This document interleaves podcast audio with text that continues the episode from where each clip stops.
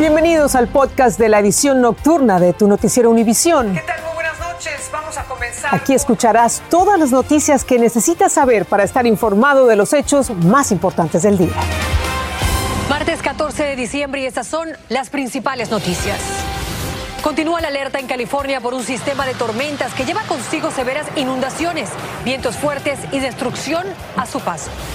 En exclusiva para Univisión en Estados Unidos, la familia de don Vicente Fernández nos abre las puertas de su rancho y nos da acceso al lugar donde reposan los restos del ídolo mexicano. Yo nunca en mi vida había visto una cosa así. Fue muy triste ver todas las casas, todo, pues todo en el piso. Y en medio de la tragedia, una familia hispana de Kentucky se une en solidaridad al albergar a más de cinco familias en su vivienda después de que perdieran todo tras el paso de los tornados. Este es Noticiero Univisión Edición Nocturna con Patricia Yañot. Hola, ¿qué tal? Les saluda Carolina Rosario. Patricia Yaniot tiene el día libre. Comenzamos con California, quien vivió momentos de terror el día de hoy tras el paso de una poderosa tormenta invernal que afectó varias zonas en el estado dorado y provocó deslizamientos de lodo y rocas en algunas regiones. Además, se registraron múltiples accidentes vehiculares. Y Dulce Castellanos tiene más detalles desde Los Ángeles. La primera tormenta de la temporada azotó a California, del norte al sur, con fuertes vientos y temperaturas bajas. En cuestión de horas, varias ciudades montañosas registraron entre 5 a 6 pulgadas de lluvia. Pueden caer árboles y principalmente caen en líneas de electricidad de alta corriente, y hay que evitar ah, no acercarse a eso. Algunas zonas reportaron inundaciones, mientras que en otras los residentes fueron expulsados de sus hogares por los deslaves en las áreas afectadas por incendios forestales. Incontables fueron los accidentes automovilísticos en las autopistas y carreteras, causando caos en las vías. Con estas lluvias el aceite se empieza a hacer las carreteras aún más resbaloso incrementa la distancia con el vehículo enfrente de uno y disminuzca la velocidad y tómese el tiempo. Salga de su casa más temprana para que no tenga tanta prisa. En el condado de Los Ángeles, tres vehículos terminaron en el río y por horas no había paradero de los conductores. Los bomberos realizaron labores de búsqueda y rescate. Hoy tres vehículos fueron llevados por este río. Con mucha más facilidad se lleva una persona. Cualquier persona que cae en este río es una sentencia de muerte. Durante su investigación determinaron que los vehículos habían sido abandonados en la zona del río, la corriente los movilizó y no parecía haber pérdidas humanas. A lo largo del estado, varias ciudades experimentaron interrupciones en los servicios eléctricos, alrededor de 6.000 hogares en la ciudad de Los Ángeles y el aeropuerto internacional.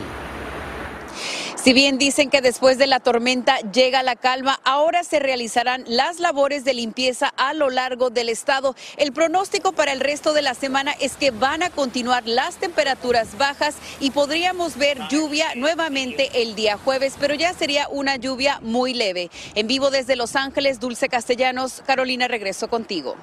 Muchísimas gracias, Dulce. Por supuesto, hay que estar pendiente al tiempo y cuidarnos. Ahora vamos a seguir en California porque el Estado se suma a Nueva York para exigir el uso de mascarillas en todos los espacios públicos interiores. El mandato entra en vigor mañana, al tiempo que el país rebasa los 800 mil muertos por coronavirus desde que comenzó la pandemia. Y Jaime García nos habla del alcance de la medida intentando poner un freno al aumento del 47% en los casos de coronavirus en tan solo dos semanas y media. Autoridades de salud de California ordenaron reiniciar a partir de este miércoles, 15 de diciembre, el uso obligatorio de cubrebocas en todos los espacios públicos interiores. Los expertos siempre habían dicho que el COVID-19 iba a ser un uh, virus potencialmente cíclico, como lo es la influenza, uh, que puede venir todos los años. El uso obligatorio de cubrebocas en interiores será sin considerar el estado de vacunación de las personas para evitar un resurgimiento acelerado de casos, similar al registrado en invierno pasado, que provocó la crisis de los servicios en las salas de emergencia. Ya sea a causa del variante Delta, que es el, principal que causa infecciones, o el variante Omicron, a este virus le gusta pasarse o le, le, gusta aumentar durante los tiempos de frío. Este mandato alterará la vida de 50% de la población de California, principalmente en San Diego, el condado de Orange, el Valle Imperial y la zona central del estado, porque en lugares como Los Ángeles, San Francisco y Ventura se ha mantenido la orden de utilizar el tapabocas desde el verano pasado. El uso de cubrebocas en interiores será obligatorio hasta el próximo 15 de enero. En Los Ángeles, Jaime García, Univisión. Gracias Jaime por el reporte. Y bien, el ataque al Capitolio en enero de este año coloca a un paso de la cárcel a Mark Meadows, ex jefe del gabinete del expresidente Donald Trump. Y es que la Cámara de Representantes votó esta noche a favor de declararlo en desacato al Congreso tras dejar de cooperar con el comité que investiga la insurrección. La votación fue 222 sobre 208. Todos los demócratas votaron a favor junto con dos republicanos, Cheney y Kissinger. Claudio Uceda desde Washington nos amplía. El ex jefe de gabinete de Donald Trump, Mark Meadows, está a un paso más cerca de terminar en la cárcel. La Cámara Baja aprobó la resolución que acusa a Meadows de desacato. Nadie está por encima de la ley, ni el ex jefe de gabinete del presidente, dijo este republicano. El comité que investiga el asalto al Capitolio acusa a Meadows de no colaborar. Nuestro objetivo es saber los hechos que nos llevaron al 6 de enero, dijo este demócrata.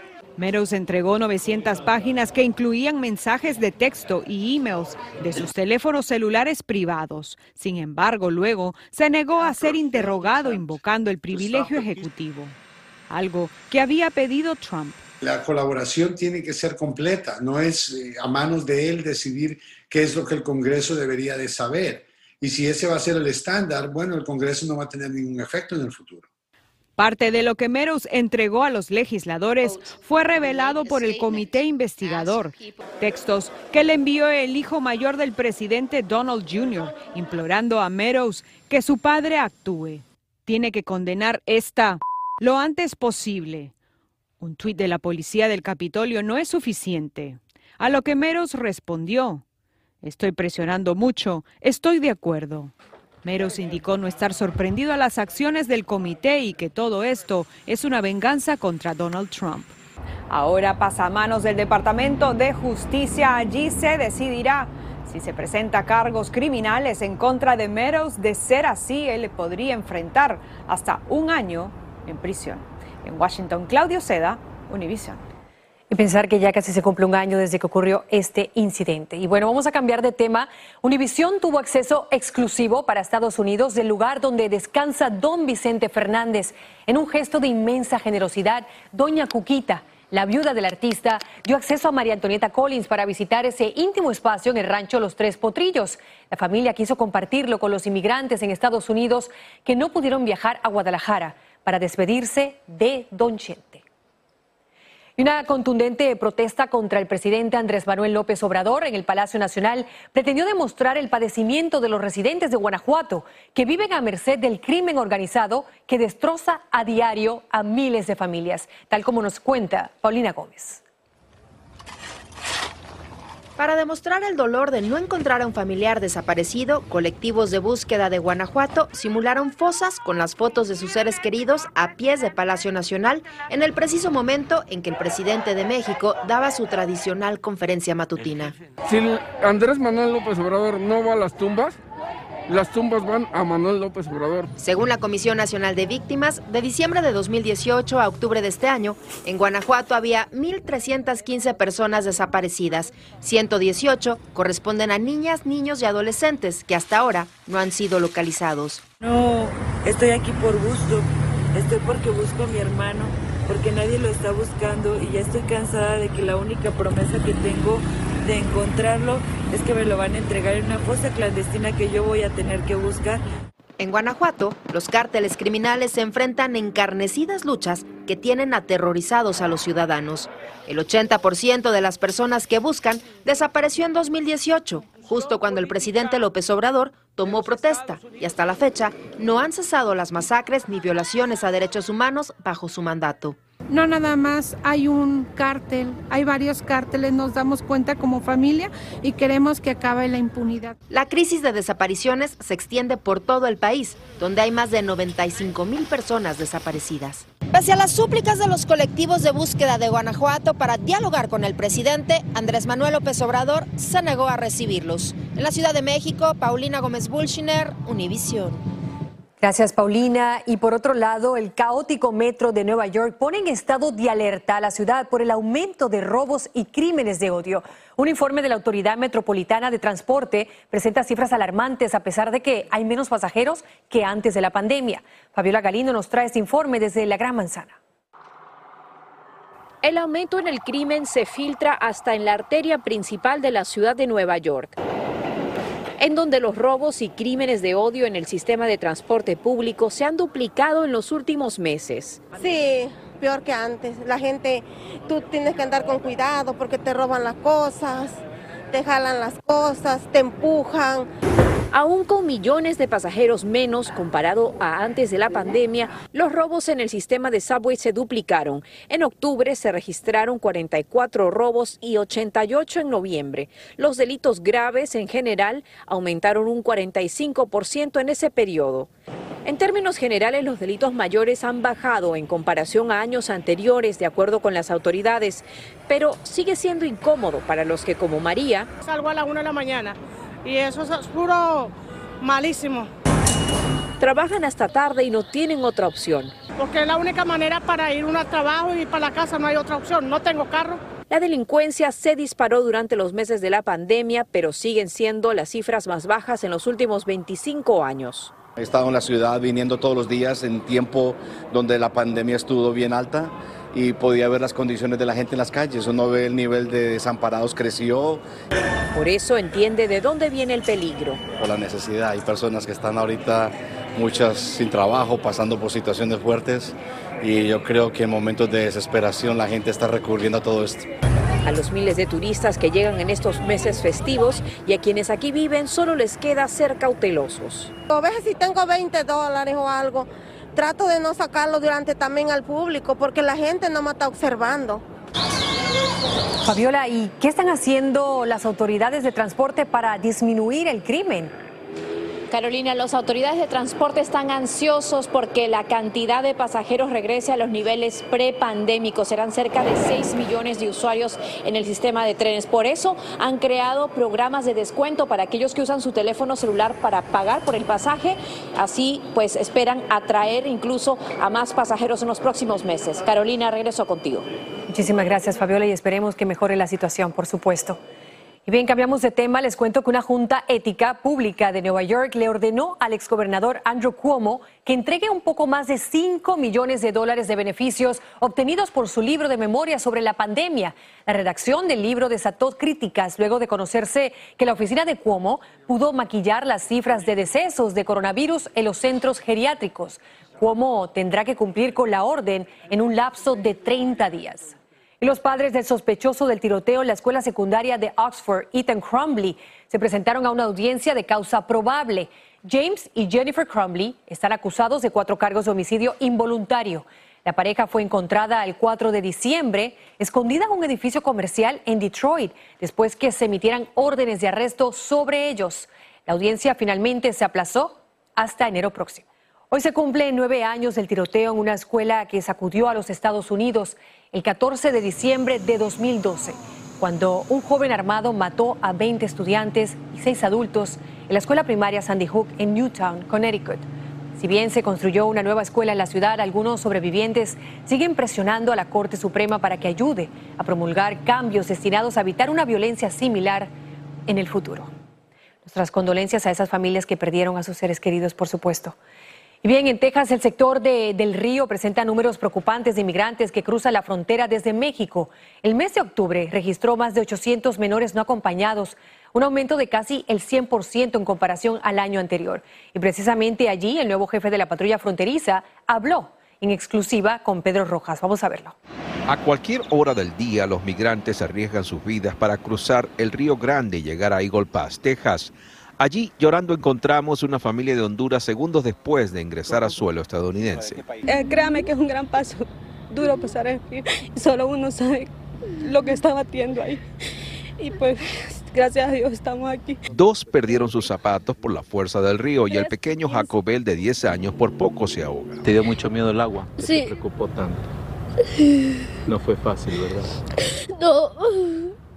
No hay fin. En exclusiva para Univisión, el nuevo jefe del sector del río en la patrulla fronteriza, Jason Owens, habló de las realidades que enfrentan los agentes en el área con el constante cruce de migrantes, especialmente familias. Tienes que recordar que somos, somos padres, que, que tenemos familia y siempre cuando vemos algo así, alguien que está sufriendo, para nosotros como humanos, eh, vemos a, a nuestra propia familia a veces. Créame que me preocupó perder un hijo, porque sabíamos a lo que veníamos. Y es que mientras la patrulla fronteriza asegura estar trabajando para mejorar la seguridad en esta zona, el gobierno de Texas no solo ha desplegado a los guardias nacionales, sino también ha instalado esta malla de alambre. El jefe Owens no desestima que su sector vuelva a ver una crisis como la de los haitianos que tuvo lugar en septiembre, pero asegura que busca reenfocar la misión de los agentes. Yo quiero que el público vea eh, a los muchachos por los ojos míos, que lo que ellos hacen diariamente en los rescates y eh, arrestos de, de criminales, de drogas, las cosas que realmente importan. Según el jefe Owens, en el año fiscal 2021, 170 personas murieron tratando de cruzar la frontera por el sector de Del Río. En Eagle Pass, Texas, Pedro Rojas, Univisión. Gracias, Pedro. Y ahora les cuento que una familia hispana de Kentucky logró escapar de un peligroso tornado que azotó a su comunidad y no se dejaron vencer. Juntos están demostrando que la unión hace la fuerza. Ellos se pusieron la mano en el corazón y hoy albergan a más de 20 personas en su casa. Ya no tiene toda la información. Así como la madre naturaleza muestra con su furia lo diminutos que somos los seres humanos en su territorio, también revela lo gigantesca que puede llegar a ser la solidaridad en momentos de tragedia. En una de las pocas casas que aún siguen en pie en Mayfield, Kentucky, Reina Guerra acoge a cinco familias afectadas por los azotes de los tornados del pasado viernes. Ahorita somos 26. Somos 26, pero le digo que la- algunos andan fuera por ahora. Cuando las cámaras visitaron su vivienda, lograron captar tan solo a algunos de ellos. Hay niños, adultos, vecinos y familiares. Todos colaboran para superar esta tragedia que a muchos les dejó en la calle. Que no hay agua, que no hay luz, que no tenemos gas. Reina ayuda a cuidar a los menores, mientras los adultos ayudan a sus vecinos a limpiar la destrucción. En esta churrasquera es donde aquí se cocina para poder mantener calientito, aunque sea cafecito y cosas así. Las provisiones llegan a través de donaciones. Lo conmovedor es que muy a pesar de sus necesidades, Reina acude a dejar víveres en casas de otros vecinos. Él no puede salir, él, él se está recuperando de un accidente que tuvo. Mientras reconstruyen sus vidas, estas 26 personas se alegran de poder relatar sus historias dentro de estas cuatro paredes. Desde Miami, Florida, Galo Arellano, Univisión. Y bien, con esto nos vamos a una pausa. Al regresar, Cuba recibe a tres mandatarios latinoamericanos de la izquierda para la cumbre del ALBA. Y si quiere enviar regalos a sus seres queridos en esta Navidad, apresúrese porque podrían no llegar a tiempo. Más al regresar. Estás escuchando el podcast de tu noticiero Univisión. Gracias por escuchar. Tome nota sobre esto. El Servicio Postal de Estados Unidos, USPS, advirtió que esta semana será la más dinámica del año en cuanto a envíos navideños. Esperan clasificar más de 2 mil millones de piezas de correo. Y los envíos terrestres regulares tienen como fecha límite el 15 de diciembre, al igual que FedEx. Y para UPS será el 21 de diciembre para su servicio selecto de tres días. Ya lo sabe. Y el presidente de Cuba, Miguel Díaz Canel, recibió hoy en el Palacio de la Revolución de La Habana a los mandatarios Luis Arce de Bolivia, Nicolás Maduro de Venezuela y Daniel Ortega de Nicaragua. Los gobernantes participan en la cumbre El Alba, donde el tema central será unir los esfuerzos para recuperarse de la pandemia y determinar un plan de acción para el próximo año. Con esto nos vamos a una pausa. Al regresar, el telescopio sucesor de Hubble buscará vida más en los lugares más lejanos de la galaxia.